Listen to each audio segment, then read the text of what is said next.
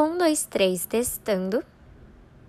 Às vezes eu não escrevo as histórias de amor que se passam na minha cabeça porque, na verdade, eu queria que elas se tornassem reais.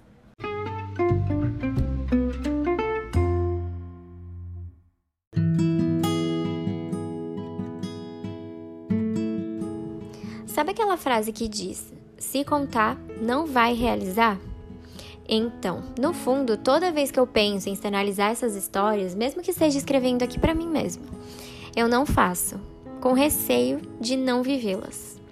E eu só me dei conta disso quando eu tava ouvindo esses dias um episódio do Bom Dia Óbvios, que é um podcast que eu sou muito fã, inclusive, que chama Talvez Você Deva Escrever Sobre Isso, que é com a Ana Holanda.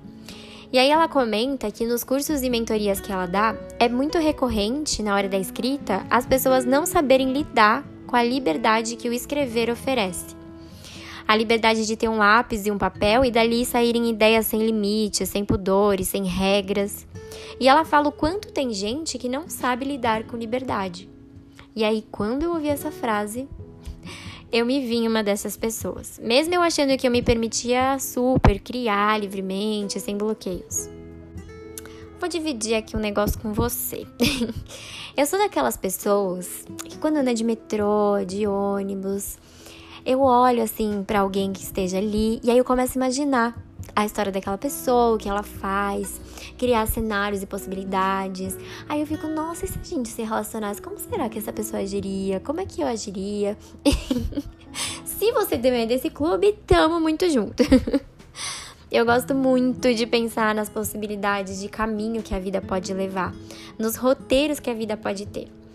Só que eu percebi que eu coloco um limite na minha escrita de ter que ter sempre uma finalidade, sabe?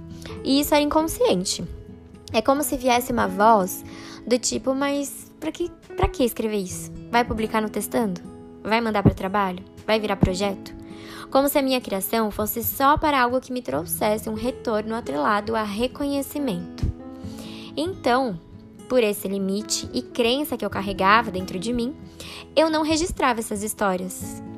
Mas imagina que legal seria se todas essas histórias fossem colocadas no papel e eu deixasse que elas fossem apenas passageiras da minha cabeça e se tornassem habitantes de um espaço de papel. Daria vida e daria a possibilidade de simplesmente liberar minha criatividade. E também olha a quantidade de coisa que minha mente não ia mais se preocupar em lembrar. Quando fosse necessário acessar em alguma proposta de trabalho, porque é o que acontece muitas vezes. Porque simplesmente ela estaria ali anotada, de um dia que eu só escrevi por escrever. Agora, eu te falo que escrever as histórias de amor que eu quero e quis viver, talvez não seja a maldição de não vivê-las, mas sim a liberdade de aceitação do meu desejo de amar e ser amada. Da aceitação de querer viver amor, de querer uma relação, de assumir para mim que eu quero isso.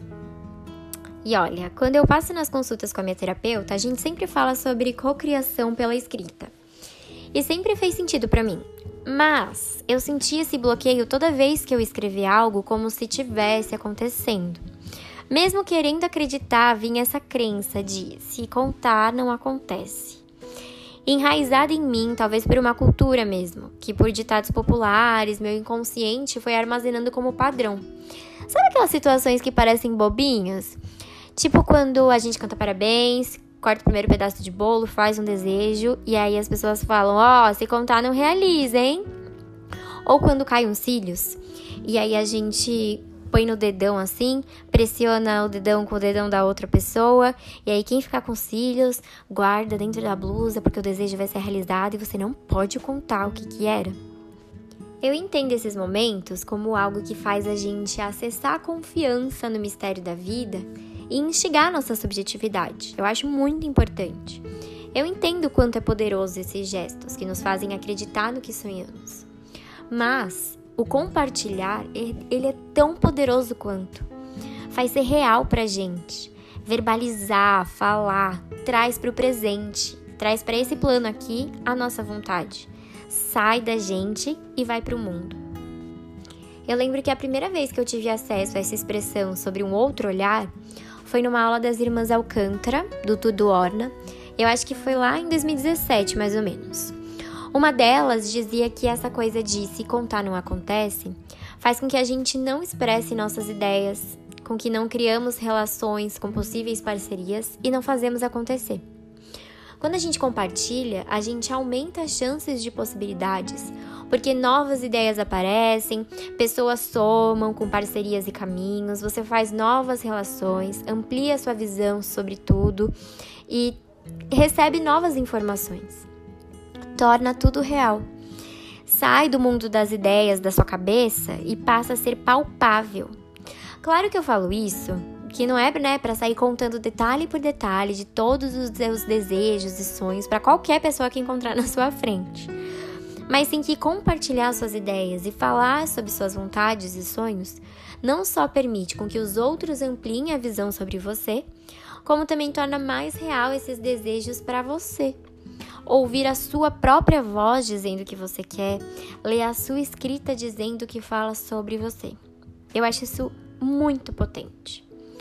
A escrita, o papel, a tela, sempre foi o lugar mais íntimo para mim. Um lugar meu comigo mesma. Eu sempre convivi com bastante gente, né? Eu tenho uma família bem grande e eu amo isso. Mas a escrita é esse meu espaço, o meu lugar. Eu transformo o meu espaço de sentimentos e visões em espaço físico. Né? Eu posso transportar ele para qualquer lugar físico que eu for.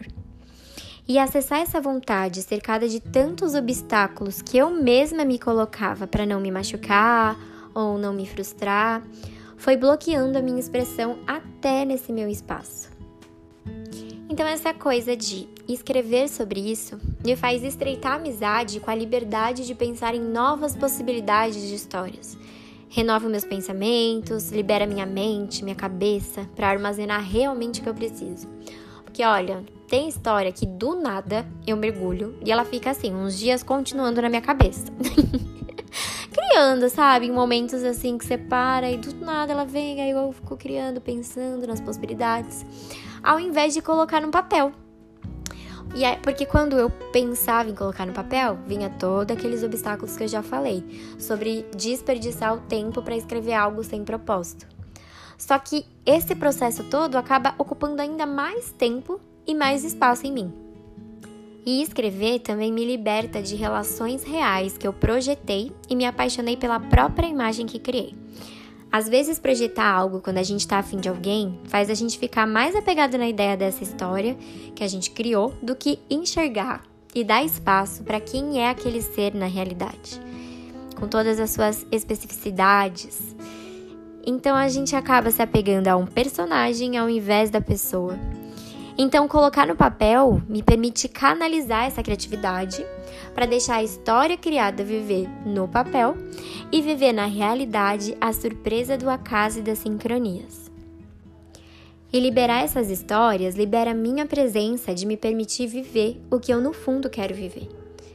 Traz para a superfície o que estava tão submerso em mim que não alcançava nem a própria escrita para que por fora transpareça em cada canto os anseios verdadeiros que me formam, sem crença, sem medo, sem máscaras. Uma Bárbara amorosa, sonhadora, que ama, que fala, que compartilha. E eu confesso que dá para contar nos dedos a quantidade de vezes que eu resolvi colocar no papel essas histórias projetadas na minha cabeça assim que eu crio. Mas o que eu quero compartilhar aqui é exatamente esse processo, né? O nosso desenvolvimento começa assim, quando a gente toma consciência de algo e a partir dali trabalhamos nisso. No primeiro momento, a sensação é esquisita mesmo, por identificar algo, né, que agora você sabe que precisa desenvolver para ser melhor para você. E depois é libertador ver quanta possibilidade você tem ao seu redor para se autoconhecer e abraçar cada parte que te forma com muito respeito e acolhimento. Em um dos cursos que eu estou fazendo sobre roteiro, o professor fez uma pergunta que me levou para a origem da minha expressão com a escrita. Por que você escreve do jeito que escreve? Me resgatou que eu escrevo sobre as minhas vivências e sobre a minha interpretação do mundo à minha volta. Eu escrevo para criar possibilidades e ampliar a visão desse mundo plural, trazendo a minha seleção do que eu observo para que os olhos dos outros tenham acesso. Mas faz um tempinho que eu não estava mais fazendo isso. Eu acho que foi na fase que eu parei também de criar para o podcast, ali em 2021. Eu percebi que quando eu fico com questões em mim, eu acabo me interiorizando demais, sabe? Ficando muito em mim. Para que eu coloque para fora só quando eu tiver certeza, quando as coisas estiverem resolvidas o que na verdade me levou para o caminho oposto ao das soluções, né? Deixou minha cabeça a responsável por armazenar todas as ideias que surgiam, sem que eu colocasse em um papel, no bloco de notas ou até numa conversa. Então, olha só a confusão, né? Mas foi essencial passar por esse momento, porque foi onde eu resgatei muita coisa e onde eu percebi a minha mudança até então e a Bárbara do agora. E por isso a demora do podcast e também por isso a criação do podcast. É uma das minhas maneiras de falar, como ato de corpo mesmo, para o mundo, para o universo, para quem me ouve aqui, compartilhando o que passa por dentro para que não more somente em mim e que deixe livre qualquer ideia, qualquer sonho ou sentimento para se espalharem para muitos mais lugares e encontrarem quem precisar. É literalmente uma forma de liberar essas ideias para o mundo para abrir espaço para outras. Como diz a frase da Tatiana Navega, que é uma astróloga, taróloga e escritora que eu admiro muito, muito, muito, alguém que nega ou se esconde do passado é alguém sem embarcação, que encontrará dificuldades para navegar em segurança no mar do inconsciente. Então, que possamos navegar sem medo o mar do nosso inconsciente, liberando ideias e se permitindo mergulhar na liberdade que a escrita oferece para gente deixando que ainda toma um espaço em nós que não deveria morar e ficar no papel.